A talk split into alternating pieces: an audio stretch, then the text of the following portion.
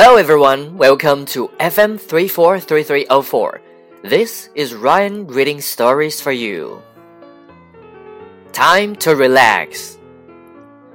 Lewis and his wife have two children. One is a boy named Eddie.